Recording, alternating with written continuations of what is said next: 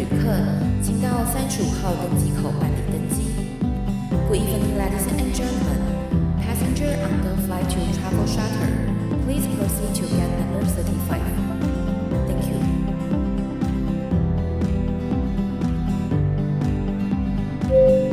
各位贵宾，我们即将起飞，请确实扣好系紧您的安全带。谢谢。Ladies and gentlemen, we are ready for takeoff. Please make sure that your seatbelt is fastened. Thank you.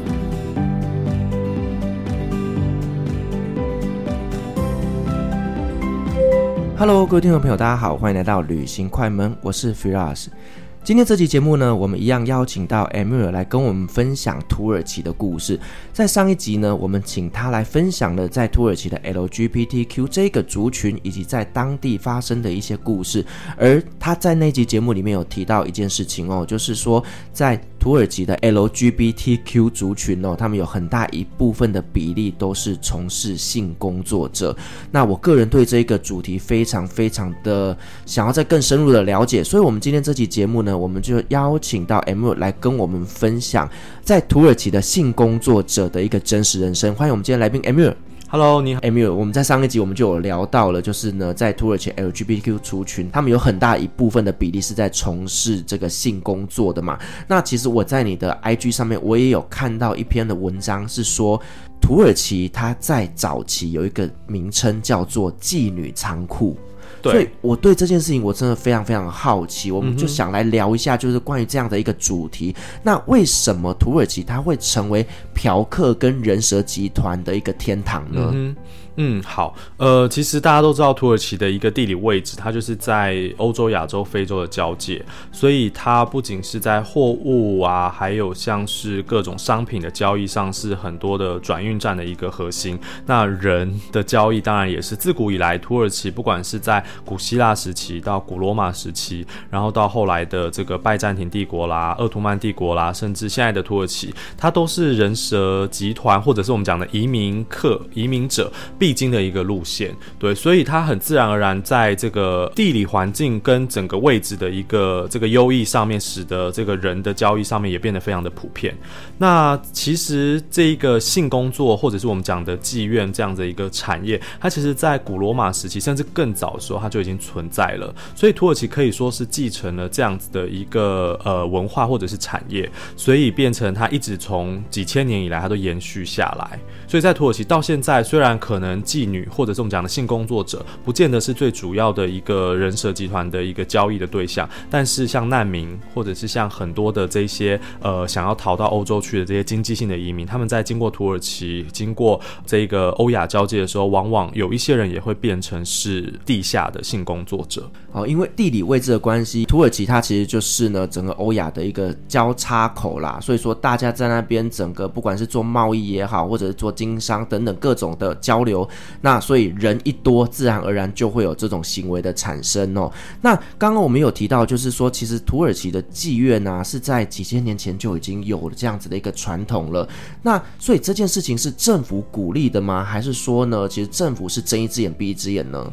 其实政府不会站在鼓励的角度啦，就是说，呃，你指的是现在的土耳其政府吗？还是鄂图曼帝国的政府？呃，都可以聊一下。OK，其实，呃，我觉得这个妓院其实最一开始性工作，呃，根据资料显示啦，它其实最早的时候是在这个神庙，就是在汉谟拉比王国的时候，大概在西元前一千七百五十年的时候，在神庙前面就有提供这样子一个性服务的所谓的圣妓。可是那时候大家对于这样子的一个工作，其实是抱持着比较神圣的态度，可能是基于生育仪式，或者是可能是基于某种更有生育率的这样子的一个事情，所以大家其实对于这样子一个工作是抱持着比较神圣或者是尊敬的态度。那甚至在神庙的收入很大一部分是来自于这些圣妓。可是至于他什么时候开始变成所谓大家觉得他是一个肮脏，或者是说觉得他是一个不入流、不被法律或者是不被大众接受的工作，其实有点不可考了。但是在古希腊跟罗马时期，性交易本来就是一个合法的。的一个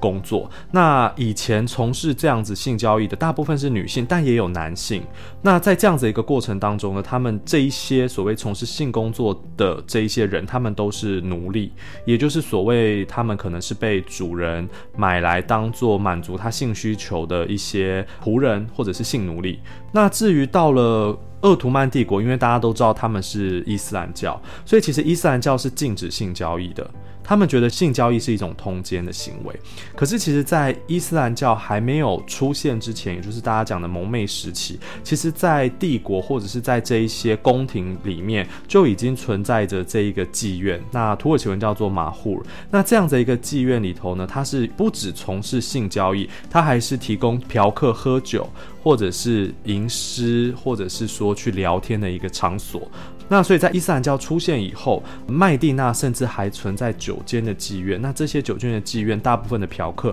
都是异教徒了啦，就是多神信仰的一些异教徒。不过，其实伊斯兰教逊尼派跟什叶派对于性交易或者是所谓的婚姻，其实定义上还是有点不太一样。真的哦？对，比如说什叶派，他们有承认所谓的临时婚姻。临时婚姻就是基本上呢，它这个是有一点像是合法的性交易的感觉，就它不是一个婚姻。比如说你给他一点聘金或者是一些钱，那基本上呢，你们就可以去婚姻登记所去登记。那这个时候呢，你就可以，因为你们既然有婚约，所以你们就可以从事性行为。但是，一年之后，比如说你这一个婚约只有一年，一年之后你们就结束了。那结束婚约之后呢，你如果要再续约，那你就是再做一次仪式啦。所以在实业派里面这是合法的，可是，在逊尼派里面这是非法的。所以就变成说，性交易或者是我们讲的性工作，到底是不是真的把它当成一个工作，还是它只是一个婚约保障之下的一个呃可以合法从事的性行为？就变成说，在不同的教义下面，它有不同的解释。你刚刚讲到这个什叶派，那这个意思就是说，当我今天跟谁看对眼了，我想跟他发生关系。我们只要付一点点钱去做一个登记，我们就可以发生关系了。对，呃，其实简单来说，就是当时这个穆罕默德他为了要防止妇女或者是当地的男性就是这样乱奸淫，就是很多性行为太混乱，所以呢，他就制定了一个临时婚姻这样的一个临时性的措施。也就是说，如果你们透过婚约或者是契约的方式，可以保障女性的权益，也就是说，你们在缔结这个临时婚约的时候，必须要给女方一个聘金。那这是可能本意是好的，也就是说，保障女性，她不会说啊，男生跟女生玩完了之后就白嫖。对对对，就变成这样子了。可是。变成到了人再去处理这个制度的时候，它就变成是一种变相的合法性行为的一个途径，因为等于说我就直接给你钱了，那我就跟你发生性行为了。所以这一派的这个规定，其实在逊尼派的学者出现了流派不同的逊尼派跟什叶派之后，其实在逊尼派他就直接废止了这个规定。那什叶派的穆斯林他们是认为这一个废止这个政策的是第二任哈里发，就是 Ömer，他不是这一个呃穆罕默德本人，所以什叶派其实不承认 Ömer 是先知的合法继承人嘛。所以他也就不承认这一个制度被废除，所以他就还是延续了之前的这一个临时婚姻这样子的一个呃制度到现在。所以在伊朗现在还是有一些临时婚姻的这个制度是存在的。哦，所以等于是说，在伊朗你是可以透过这样临时婚姻的关系去跟人家发生关系的。对对，你们只要有钱，然后有一本可兰经，然后他就可以帮你完成这个仪式。那这个是在什叶派的国家，土耳其没有这样子的东西。那以前在鄂图曼帝国，当然我们现在也不确定那个在有没有存在，因为鄂图曼帝国它也有些人是什叶派，有些是逊尼派，但大部分还是逊尼派。那逊尼派基本上他是不承认这个呃临时婚姻的，所以他们认为性交易是一种罪，不应该用钱来去买性交易。可是其实，在鄂图曼帝国的时候，他们在帝国的制度之下，其实。有一种算是走在法律边缘的一个娱乐场所，那这个娱乐场所呢，特别提供服务的对象都是那些贵族、将军或者是政府的官员。那这些人他们就到那个地方去，他们会去唱歌、跳舞、听音乐，或者是在那个地方讨论一些文学啊、哲学。但同时他们会看一些妇女跳舞给他们看。那这些妇女有些时候他们会穿那种丝绸的衣服，就是有点透明啊、裸露。对对对，那之后他们可能就会发生性行为。所以在在这样的一个娱乐场所，不只只重视性，它其实还有一些文化的一个交流，对。但是这样子的一个场所，其实它只服务上层阶级，就是一般平民是没有办法花钱去买到这样子的服务的。而且在政府的保护下，这个场所算是不公开的秘密。你这让我想起哦，有一次我去以弗所玩的时候啊，那其实，在以弗所那一边呢，它是一个知名的古迹，那这上面就有一个非常非常谜样的图案，它就是一双脚掌的大小。那为什么会有这个脚掌呢？其实它的目的就是呢，只要你的脚比这个脚掌还要大，你就可以去妓院。而这个脚掌的方向就是前往机缘的方向，对，所以没错。那个时候我看到那个脚掌的时候，我就惊讶哎，哇，那个脚掌还蛮小的，所以小朋友也可以去吗？就是可能以前人脚比较小吧，不知道。对啊，对，但 anyway，他们真的是有这样子的事情发生，所以你看，你只要脚比这个还要大，你就可以去妓院里面去享受这种呃欢乐的氛围。对，没错。那我们刚刚讲的这个就是比较像是政府的一个角度，那他们民间对于这种嫖妓啊、妓院又有什么样的看法呢？民间的话，其实鄂图曼帝国时期的，因为在整个帝国的呃领土之下，其实他们有很多不同的种族。就是说，鄂图曼帝国其实它不是专属于土耳其的一个国家，它有巴尔干半岛，它有希腊嘛，它有这个阿拉伯，它也有高加索，所以其实在里面种族非常非常的复杂。那文化跟宗教当然也是相当多元的，再加上鄂图曼帝国并没有强制的去统一这一些国家都要，比如说呃改信伊斯兰教啊，或者是使用土耳其文啊，其实并没有，所以这些国家很多都还还是按照自己的宗教信仰。文化、语言、生活方式生活，所以可以这么说，就是在这样子的一个氛围之下，其实国家没有一个良好的制度去规范，也就是因为这样，所以这样子的一个对于性行为或者是所谓的性交易，当然每一个民众的态度也不一样。大部分的穆斯林基本上都是比较反对的，也不太赞同。可是，在不赞同的这个呃表面的这样子一个说法之下，他们还是会去。从事性交易，尤其是男性，大部分还是会比较喜欢，就是找。多一点的老婆嘛，或者是寻求不一样的欢乐这样子，所以其实只能这么说，就是虽然大部分普遍的社会氛围会觉得性交易是一个反感或者是非常不入流的一件事情，可是它一直以来都是存在的。那甚至奥图曼帝国政府也没有实施严格的法规去惩罚所谓的性交易，所以就因为这样，在一八一二年的时候，当时是马木二世的时候，就成立了第一家合法的妓院。就开始经营了。那后来在那个地方开始，就是有越来越多妓院成立，就有点像聚集经济的概念，就是嫖客就会到那个地方嘛，所以就会有越来越多的妓院。那那个地方呢，就甚至人们就把那个地方称作叫做 Melek Girmes，就是天使不会进去的地方，也就是堕落的一个 一个乐园这样子。你怎么知道？搞不好天使在里面玩得很开心啊。呃，这个人们是这样说啦，我也不晓得。对，那当然这样子的一个呃设置，其实也就等于说政府算是。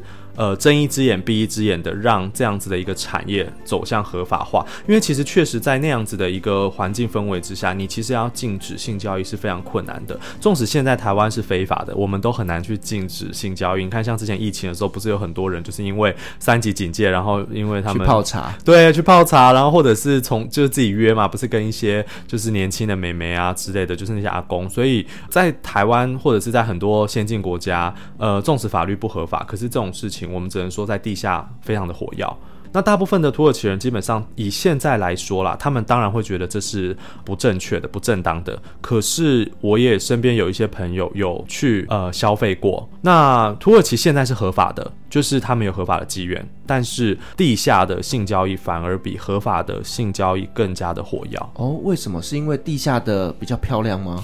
地下的比较多选择哦，对，然后范围也比较广，因为现在只有伊斯坦堡。布萨，呃，我不确定伊兹密尔、安塔利亚这些地方有没有，但是我确定布萨跟伊斯坦堡有合法的妓院。那因为土耳其的这个性工作者是需要取得执照的，你必须要取得政府给予你合法的一个合法的执照，所以大部分的呃性工作者他没有取得这个合法的执照的话，那他没有办法在妓院工作。也就因为这样，所以在妓院工作的这一些性工作者，他们其实选择性比较少。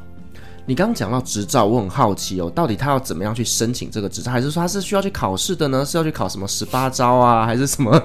什么特别的技能呢？OK，没有，他们其实是一个，就是你可以去申请，然后申请完之后，他就会直接核发类似一个就是工作执照给你，你就会纳入政府的一个。劳健保的一个体系当中，就是他会给你保障。那在这个保障里面，其实呃，根据他们的法规，其实是规定说，这一些性工作者每一年都要去定期的去做性病的检查，还有一些呃卫生上面的一些健康检查。所以如果你不在这个体系里面，其实你是没有这个保障的。也就是说，你必须要自己负担这些检查，跟甚至你得病了，你必须要治疗的这些费用，你就必须要自己承担。那但是土耳其基本上呢，他们是有可以规定的。可是呢，在土耳其的法规里面，他们所有包含性工作，或者是跟这一个呃非法性行为啦，或者是从事性交啦等等的这一些法案的文字上，全部都是用女性，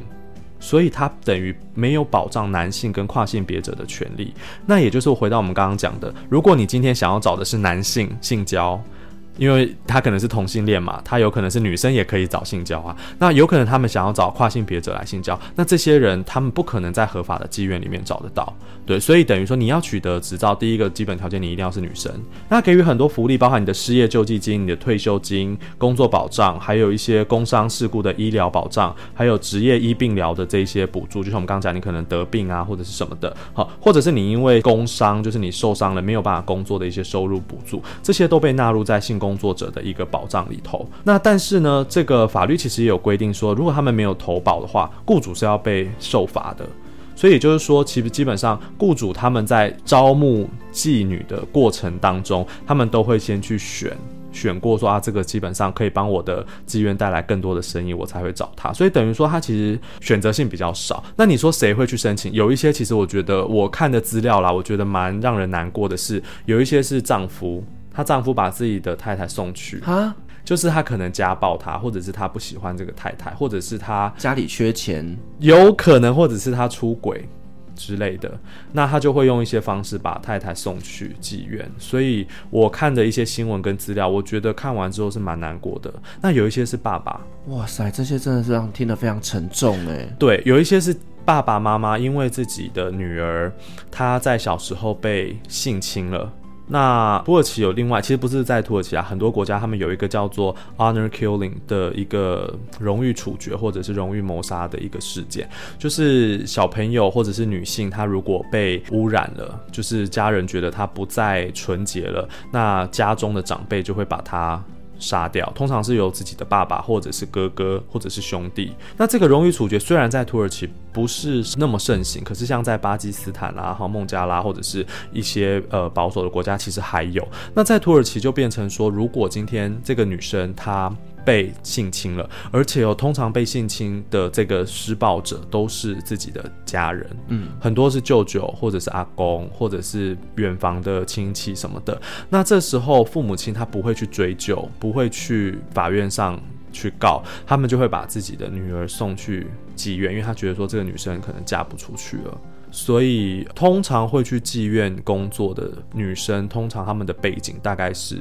这样子的一个状况，就是他们本身就是比较不幸的一个一个环境遭遇。对，因为你刚刚讲到这个荣誉处决，我就想起以前老师有跟我们分享过一个故事，就是在一些比较传统的部落里面啊，如果说呢女生在结婚当天，那通常呢他们发生了初夜之后呢，那他们的丈夫就会把那个棉被床单拿出来外面来证明呢这一位呃他的新娘是不是处女。对，那如果呢新娘不是处女的情况下呢，那哥哥哥或者是爸爸，他就会冲进去把他妹妹或女儿给了结了。嗯、这个是在一些比较传统乡下的部落中真的有听过的故事。你说在台湾吗？当然不是台湾啊，哦，但部落是。其他国家，也不是土耳其吧？当然可能是指说非洲啦，哦、或者是说呃巴基斯坦等等这些比较传统一点点的部落。嗯，土耳其是这样。我曾经问过我一个朋友，因为我有一个土耳其朋友来台湾，然后他非常喜欢台湾女生，然后他就说哇，台湾女生讲话很温柔啊，长得很可爱，很漂亮。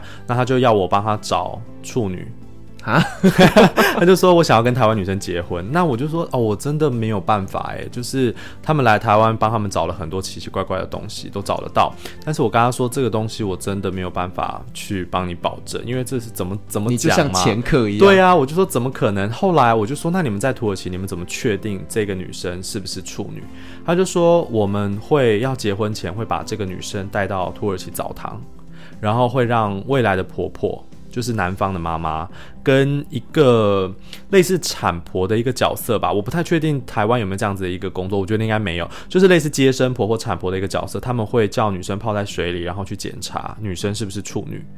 哇塞，这个现在还有吗？呃，我朋友是现代人啊，是年轻人，所以至少有一些地方可能还有吧，但可能不是那么普遍啦。但是因为我觉得要检查的话，可能很多女生会不合格，因为虽然土耳其他们诶、欸、保守归保守，可是还是蛮多人都是婚前性行为，其实玩很大，对他们玩很大，所以我说如果真的要这样子检查，我觉得可能不会过。所以，或者是女生可能不愿意，就干脆不结婚了。所以，可能这个状况现在应该少很多。但是，至少在以前或者是曾经，他们是用这样的方式去检查女性。那我就问我朋友说：“那你们怎么检查男生是不是处男？”这样子，他就说：“男生不用检查啊。”我说：“怎么可能？那你们这样是性别歧视？为什么男生不用检查？”他就说：“因为我们就是不会啊，我们就是不会。”那我就会说：“那你们男生不跟女生婚前性行为，女生要去跟谁发生婚前性行为？哎、欸，对吧？就是就是，如果男生都不会的话，那女生怎么可能？对啊。那他就说：‘哎，我们就是不会啦，这样子就草草的带过。’所以我觉得这样子的一个观念，其实，在土耳其，嗯，女性的地位相对来讲还是有点低落的。”嗯嗯，其实我们聊这个主题呢，其实真的会发现说，在土耳其，其实他们真的对于女性哦，还是保持着一点点 算歧视吗？但就是比较不受重视的一个角度啦。对，对，那我们再来聊聊，就是呢，这个呃性工作者这一块哦，嗯、就是呢，他们从事性工作者，他他们的收入好吗？呃，收入的话，基本上，呃，如果是我们现在讲的是合法的，对不对？对 对，因为合法的话，基本上他们是就是会把这一个呃薪水必须要让这一个妓院去抽嘛，所以呃，其实应该这么说，就是资料我们不好找，因为现在呃很少人去合法的妓院，或者是说很少人真的会告诉你说哦他去了妓院，对，那但是我们可以大概抓一下，就是那个数字的话啦，好，那基本上他们是。是基本的消费，你一进去妓院就是四十里拉，这么便宜啊？哎、欸，这个数字大概是要用二零一五、二零一六年的汇率，是三十，差不多。哦、对对对，不能用现在的这个汇率，现在在一比一点九了，现在不到二哎。对对对对对，好，那其中呢，妓女可以得到七点五里拉。那如果你要要求他一些不同的服务，比如说不同的姿势、不同的癖好，可能你有一些想要玩一些比较呃刺激的，对的话，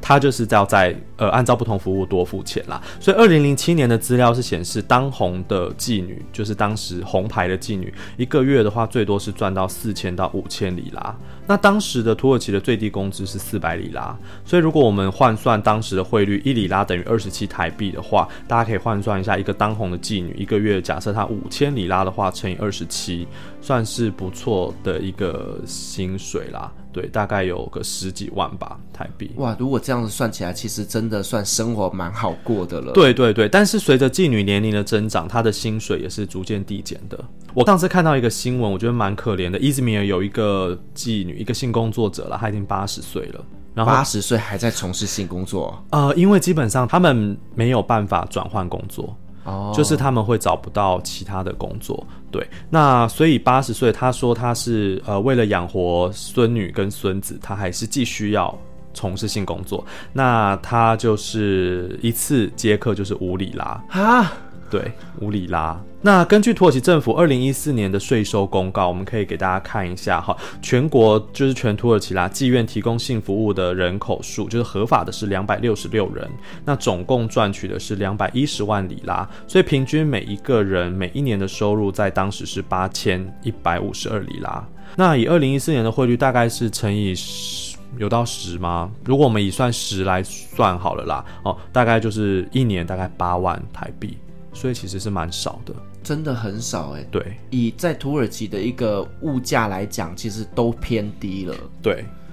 哇，那我们刚刚讲这个是属于呃，就是合法的，那所以说不合法的会赚更多吗？不合法的通常赚更多，嗯，哦，因为他们通常一次就自己收取，因为毕竟不合法的它的风险很高，也就是说，为了保障这些性工作者。呃，应该这么说吧，不合法的话，土耳其他们有很多非法的网站，或者是我们上一集有提到的一些交友软体，你可以上那些交友软体，或者是呃这些网站去约去约跑步，对对，约跑步或者是从事这个性交易，那你们就要谈好价钱。那为什么我说他会保障性工作者，或者是说他风险比较高？是因为这里面有一些就是男妓，有一些就是跨性别者。那跨性别者通常他们被约出来之后，可能会遭受到暴力，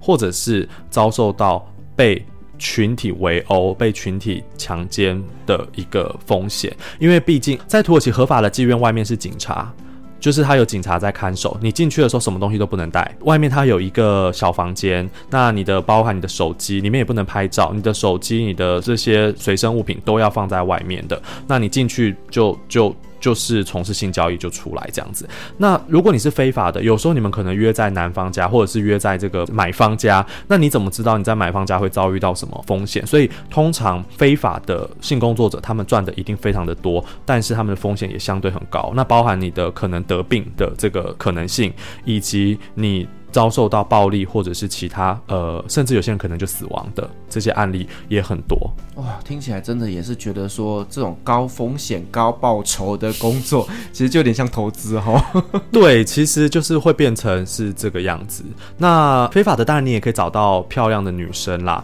那像我自己在网络上找过一些资料嘛，我在做研究的时候，我，我以为你这边找过，没有没有，我自己在网络上找资料的时候，我看到有台湾人在分享去土耳其买。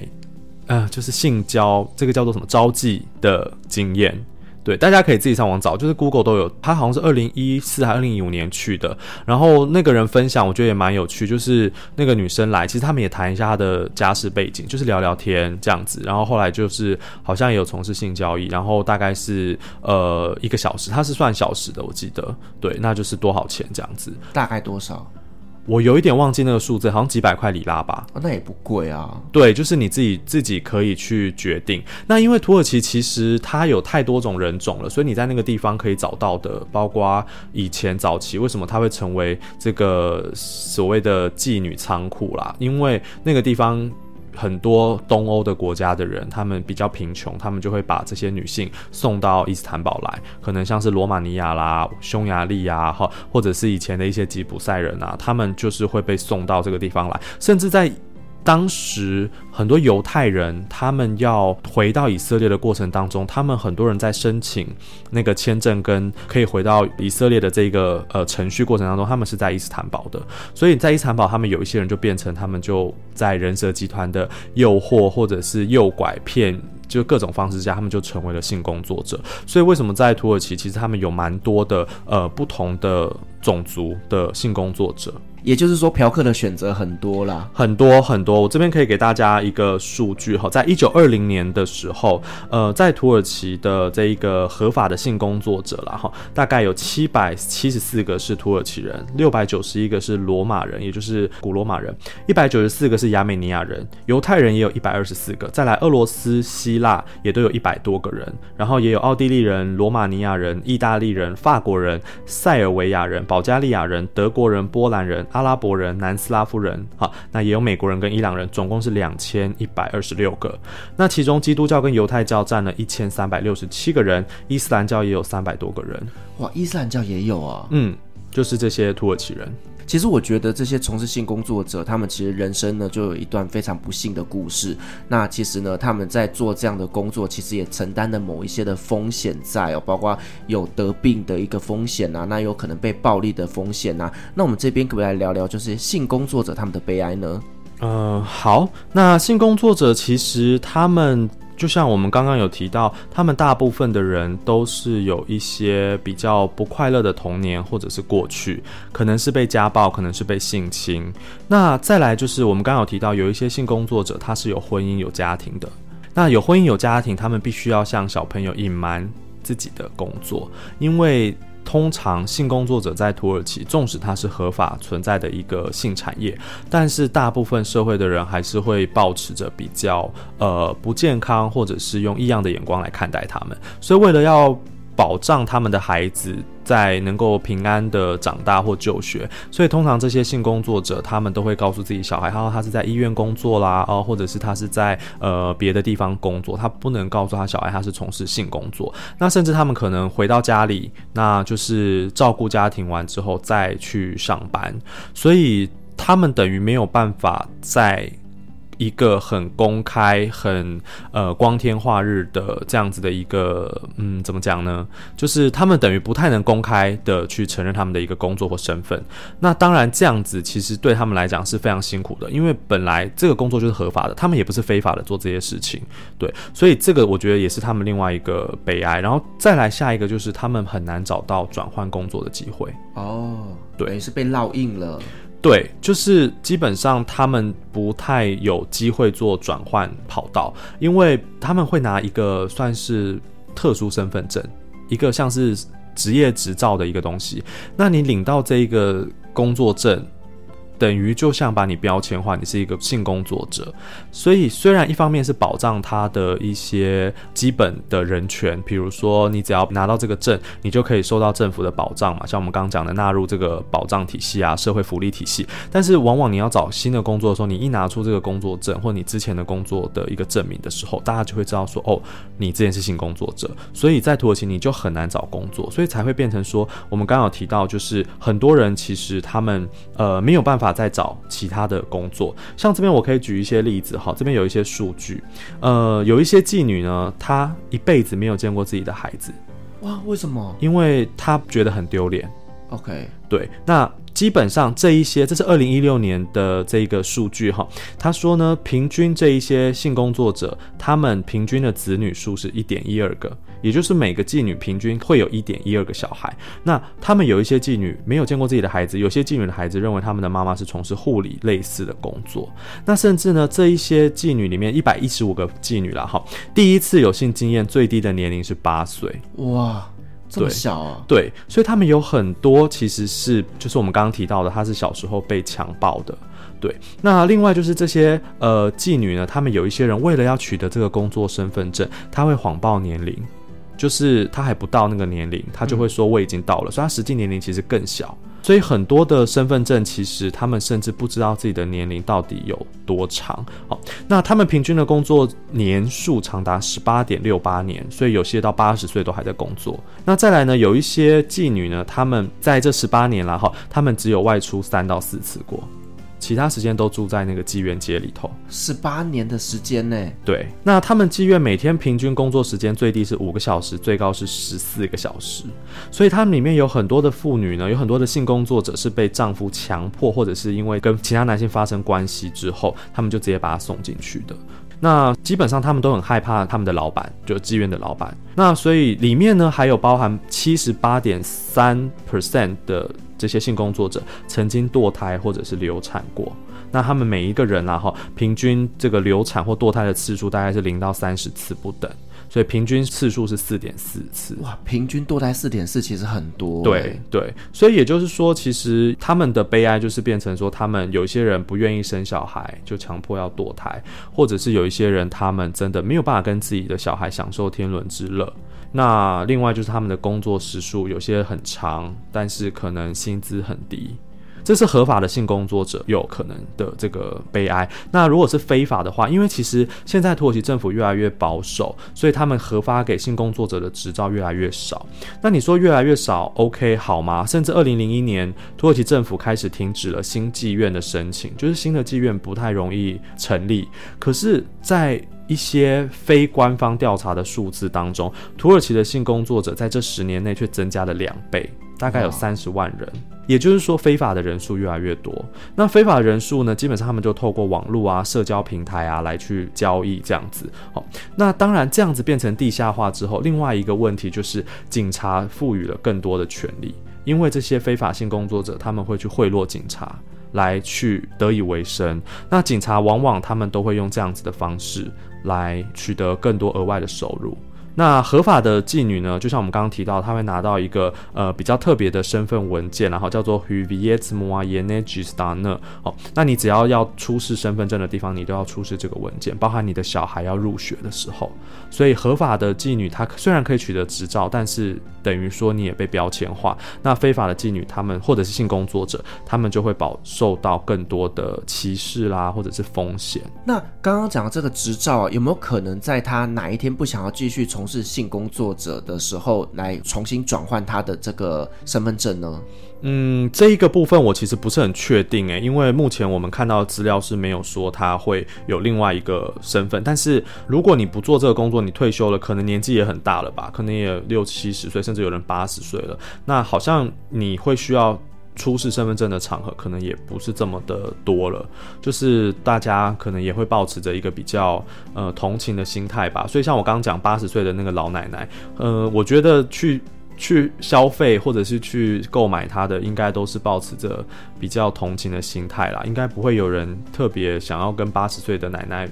再发生性关系吧？而且我觉得这些性工作者，他们不只是这些生理上面的一些疾病有可能会产生以外，其实你看他们不断的堕胎，或者是说他们可能会吃一些避孕药等等的，其实都非常的伤害身体。此外，他们的心理压力也非常非常的大，因为呢，他每天面对的就是一个不爱他的男人在他身上排解他的一个。压力释放他的压力，所以我觉得其实对于这些人，他们的心理压力也非常大，搞不好可能都会有一些呃忧郁症啊，或者其他的一些心理疾病而产生的。对，尤其在疫情的期间，妓院是被关闭的，所以这些性工作者他们更找不到工作，就是他们没有收入。哇，好可怜哦。对，疫情期间就是关闭妓院，所以在二零二零二零二一年的时候，呃，这些性工作者他们算是。半被强迫走上街头去呼吁，或者是希望政府可以开放呃妓院这样子。但是纵使开放，我相信会想要去的人应该也很少。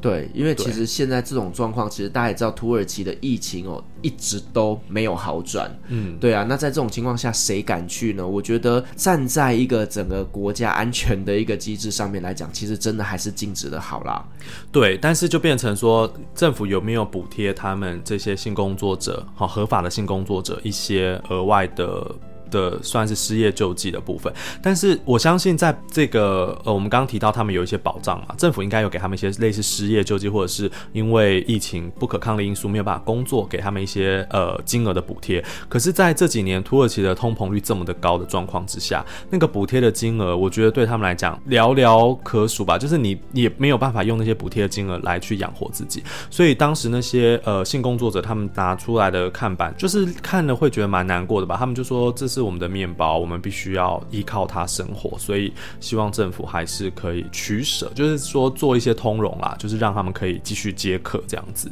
是，那我知道，其实呢，在土耳其那边呢，他们有发展出一个很特别的文化，就是呢，他们的妓院里面会提供一个东西，叫做妓院甜点。哦，不是妓院提供的，就是妓院外面有在卖的。哦，是妓院外面卖的。对对对对对，它其实早期的时候是在呃帝国时候开始出现的一种甜点，但是呢，那种甜点呢。其实早期也不是专属于妓院，它有很多的名字啦。正式的名称叫做豪卡塔勒色，它其实有一点点像是我们的双胞胎嘛，它是一种炸的面点，那外面去裹糖浆这样子，它其实非常非常的甜。我个人觉得我没有办法吃下去，因为它真的很甜，很腻。甜点不都很甜？对，都很甜啊。但是这个我真的不行。然后它在哈泰的地方叫做米雪贝克，然后在阿达纳叫做科文塔勒，所以它其实有很多的名字，但是。是一般的人都把它叫做 Kerhaneta 垃圾，就是妓院点心或妓院甜点。哦，那来源其实不可考了，但是只知道在帝国末年的时候，呃，妓院因为那时候生意非常的好，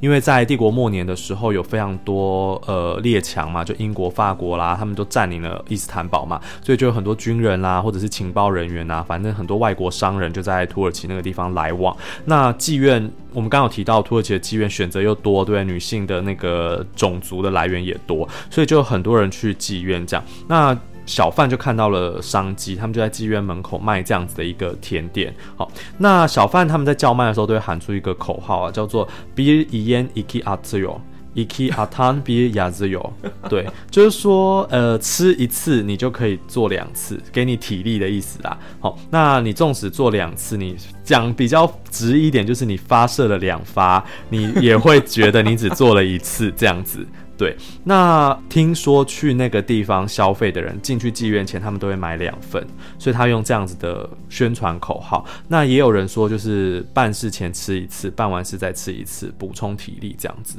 对，那那个甜点其实现在不是只有在妓院有，其实土耳其很多地方你都可以吃得到，只是它的名字就叫做妓院点心这样子。那我个人是觉得它非常非常的甜，它有点像。圆形的甜甜圈，可是它只有一半这样子，么字形的。我怎么没有看过这东西呀、嗯，这就证明我没有在跑妓院。没有啦，其实呃，它其实很多地方其实有卖啦，对。可是或许你没有特别注意到它吧？下次你可以去看看，因为你知道了以后，应该就会常常看到它。嗯嗯嗯嗯，对。所以是这个东西真的吃下去能够帮你就是 增加体力吗？壮阳吗？我其实我不觉得，因为它就是炸的面团类的甜点嘛。那它有一些是果糖浆，有些是撒糖粉，所以它应该就是那一种会补充热量的一种东西，所以你说它是不是真的能壮阳？我不觉得，但是体力方面应该可以啦。哦，吃饱了，吃饱了，有体力可以干活，这样子。对，好，所以其实某些层面来讲，也是一个噱头啦。对。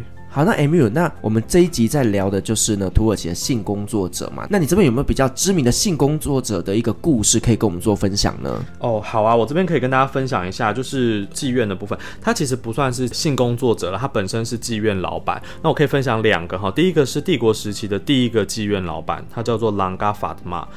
那呃，在帝国末年的时候呢，妓院的数量高达了三百六十家。那其中呢，这三百六十家里面呢，最富丽堂皇的妓院就是它非常漂亮的妓院，就是由这个朗嘎法兹玛所经营的。哦，那甚至海明威在他的这个回忆录里面也提到，他就说欧洲其实当时有非常多妓院嘛，好，包括法国啊什么的。他说跟那些欧洲繁荣时期的那些年代相比，没有任何一家妓院可以跟伊斯坦堡那个朗嘎法特玛所经营的这些妓院来相提并论。就是说他的妓院真的是非常非常的漂亮。那甚至朗嘎法特玛过世之后呢，当时那个奥图曼帝国的这个教育部部长啊、司法部长还有史官，他们在这个诗集备忘录里面都写到，他就说朗嘎法特玛在经营的这个妓院，他就好像是整个妓院院长一样，而且呢，他经营的妓院呢，他就很像市长一样，因为他的权力非常的大，因为这些高官啊，这一些有权有势的人都要去他的妓院消费，所以呢，他说当时连警察的权威影响力都没有他那么大，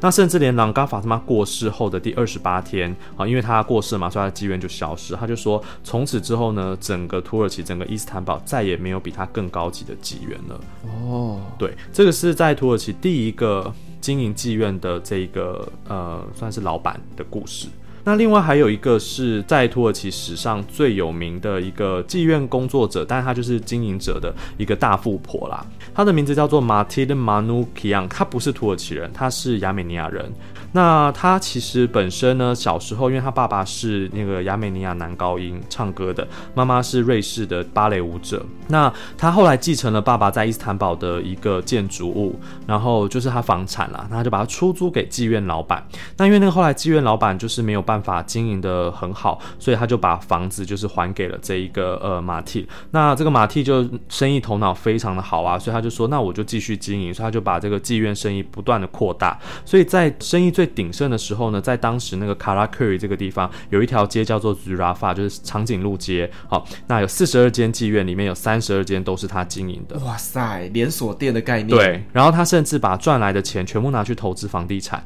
所以他在九零年代的时候呢，曾经六次。成为全土耳其呃年度最高纳税纪录保持人。哇，开妓院开到成为最富有的富婆。对，没错，她当时成为土耳其的富婆，就是因为她开妓院起家。那她是在二零零一年的时候心脏病发过世，然后她当时是八十四岁。好，那她过世的时候呢，所有土耳其所有妓院的门口都为了她挂上了黑色的花圈。然后在她过世的时候呢，政府就开始去调查她的财产了嘛，就发现她名下有超过两千笔的房地产。两千笔啊？对，包含五百间公寓、两百间套房。七十个商务中心，他还有四间五星级的旅馆，然后他在北塞浦路斯也有十栋别墅，然后他名下有两百二十个计程车车队，三十七家妓院，还有两家工厂跟出口公司，然后另外他自己个人私人的财产，他有一艘游艇，一辆劳斯莱斯，四辆宝马跟四辆宾士，那这一些所有财产都。被他唯一的一个继承人，就是他的儿子，在美国长大的儿子给继承了。哇塞，这个真的富可敌国哎！对，就是一个非常厉害，靠妓院经营长大，然后到达到富婆的这一个故事。所以这个故事真的告诉我们，行行出状元呐。对啦，就是如果你厉害，还是都可以赚到那么多钱的啦。对啊，经营机会也可以找到自己的一片天空，哎，真的非常非常的厉害。对啊，没错。好，那我们刚刚聊的就是主要是以一个妓女仓库土耳其的一个主题来发展，但其实呢，我个人对有一段历史故事非常非常的好奇。其实之前我们在节目上面我们有聊过，就是在土耳其政变的时候呢，那当地到底发生了一些什么样的状况，而 Emir 他当时。就在安卡拉，而且呢，这个暴动现场就在他家隔壁。那所以呢，我们接下来这一段时间，我想邀请他来跟我们聊聊，就是在土耳其政变的时候，他经历了一些什么。好，这个故事其实我真的觉得那是我人生当中最接近死亡的一天吧。那天其实是星期五，所以我中午过后就跟我的朋友去呃安卡拉的郊区玩，然后玩到我手机都没电了。那没电之后，我也没有再打开，因为打开你要再重新输入 PIN 码，可是我那时候忘记我的 PIN 码了。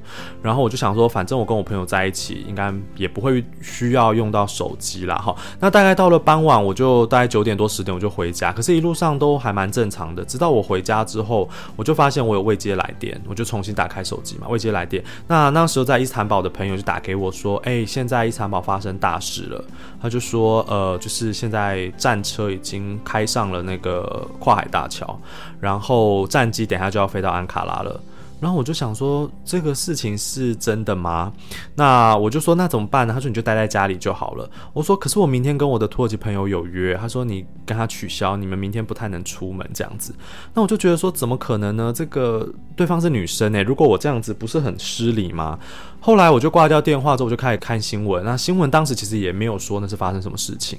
那我就一边传讯息给我的这个土耳其朋友，我的土耳其朋友就说：“对，今天晚上我们会发生一个大事，所以我们可能明天不能见面了。”好，那这个时候呢，我就想说：“好吧，那也不能怎么办啊？”于是呢，我就才坐下来吃了一颗苹果的时候呢，我家旁边就爆炸了。爆炸？对，就爆炸了。然后一爆炸的时候呢，那个我家的窗户是完全被弹开，然后我整个人从椅子上飞出去。就它力量还蛮大的，然后我的苹果当然也就飞走了嘛。然后那时候才意识到，哇，这件事情好像是真的。于是我就赶快把我的东西，一些贵重物品啊和护照啊什么的收在一个小包包里面。然后我就躲在墙角下，因为我家四面都是窗子，我很怕爆炸的时候玻璃会破掉，然后我就被射死这样子。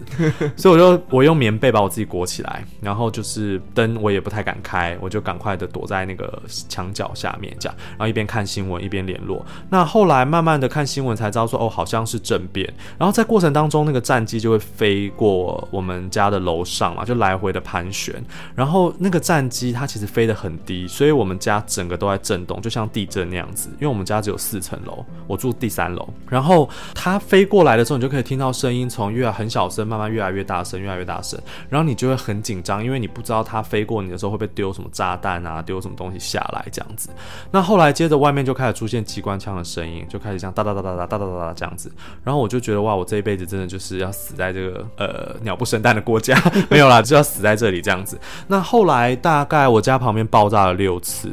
对，六次，然后一个晚上六次，一个晚上六次，嗯，然后我其实还蛮蛮害怕的，因为爆炸你是完全没有预期的，所以它那个声音很大，你是真的会心脏会漏一拍，然后你就会在心里骂一个脏话这样子。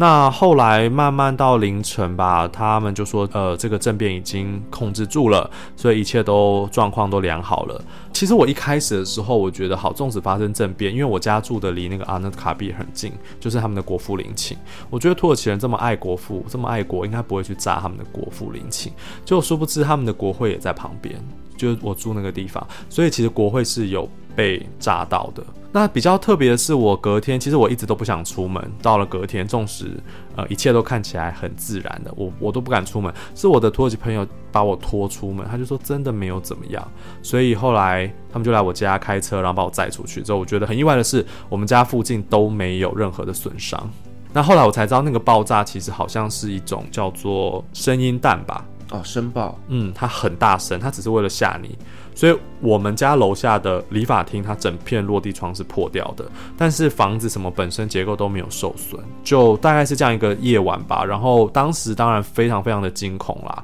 呃，很多人也给我很多建议啊。当时台湾人就给我说啊，你赶快拿着护照跑去代表处啊，跑去大使馆啊。我心里就想说，哎，外面是宵禁诶。对啊，然后我要跑跑去大使馆，我跑去哪？外面这样枪林弹雨，非常可怕。对啊，对我们来说，我们没有经历过这样子的一个场面，所以我们会觉得很恐怖。包括坦克车啊，在路上这样子走啊，你都还是会觉得非常的恐怖。你刚刚讲到一个关键，就是我觉得非常非常的有趣，就是说土耳其人竟然隔天来敲你的门，跟你说一切都结束了，没有事情，我们现在出门吧。因为其实你知道，在台湾呢、啊，我们这辈子可能从来没有经历过政变，我们根本不知道这件事情到底是怎么样个样貌。嗯，可是，在土耳其，其实政变是很频繁的，三不五时就会发生吗？嗯、也没有到那么频繁啦，他们史上大概发生过五次。一九六零、一九七零、一九八一、一九九七，再一次就二零一六，那是不是十年一次？差不多十年一次，啊、很频繁啊。对，但是呃，一九九七那一次算是我们叫它后现代的政变，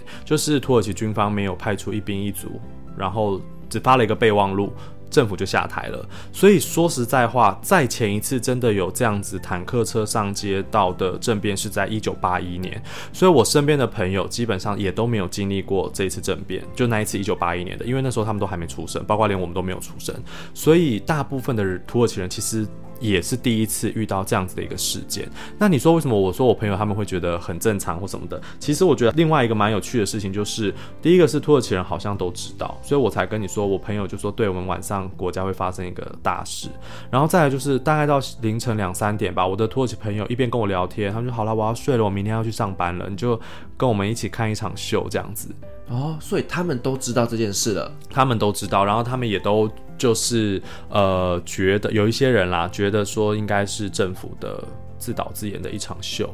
哦，原来如此，因为其实啊这一场政变在我们的眼中一直都有听说是自导自演，就是他为了演出这场戏，然后的目的只是为了把他的反对者、反对党那边一网打尽，所以其实。原来你这样讲，我就完全可以理解了，因为连他们当地人都知道了这一件事情。对，其实大部分是呃，有些土耳其人他们是这样子认定的，所以我那时候当然很意外啊，毕竟我们在台湾从来没遇过这样子的事情。那后来当然新闻出来，慢慢的以后我们就大概知道，哦，土耳其政府为了不管是不是目的性的，但是至少在政变之后，他就开始扫清肃清他的政敌。那一直到现在，他们都还在做这件事情，所以很多人会觉得说，好像当时。诶，政变。不安全啊，土耳其就不该去啊，很危险啊。可是反而我自己觉得政变之后，土耳其政局变得异常的稳定。就是那一阵子，到处路上都有警察啦，然后有很多的真的是荷枪实弹的警察，然后会做安检啊什么的。然后很多东西都变得很便宜，然后也很少观光客。所以那阵子我真的觉得土耳其是最安全的时候。因为我就是在政变完之后过去土耳其的，但其实在去之前我觉得很恐怖，所以我不断的去请教这种呃土语系相关的同学啦，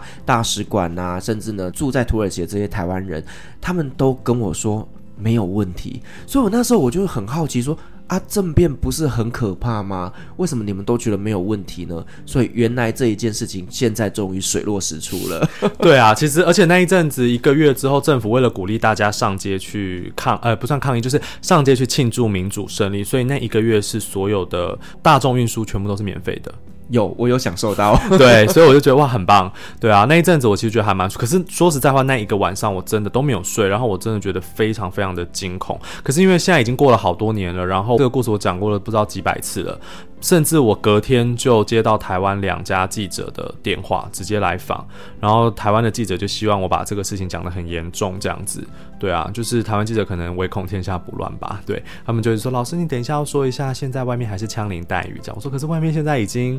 诶、没事了，这样，他说没关系，你就讲外面还是枪林弹雨这样子，对，当然我没有这样说，所以他就立刻把我话题转开，对啊，那就是讲了很多次之后，我现在已经比较能够用平淡的心情去说这个故事了。但是当下那个恐惧感，我觉得是很难去形容的。对，是我们为什么要聊这个主题呢？其实主要是因为现在正在打的俄乌战争。其实呢，这些事情呢，在这个世界上很多地方都不断的在发生。但其实呢，在当下这些人，他们的生命是处在一个被威胁的状态。其实真的非常非常的恐惧。那我们也希望呢，现在在打的这个俄乌战争能够赶快平息，还给大家一个平静的生活。没错，他们要在今天在土耳其谈和谈啊，安塔利亚，对，是希望能够有好的结果。对，希望可以。土耳其很积极的在做那个啦，就是仲裁者的角色。那我们今天再一次感谢 Emir 来跟我们分享了。妓女仓库土耳其这一个非常特别的主题，那我们聊到了很多关于在土耳其那边的性产业啦，以及性工作者啦，以及他们在从事性工作的过程当中，他们遇到了什么样的待遇，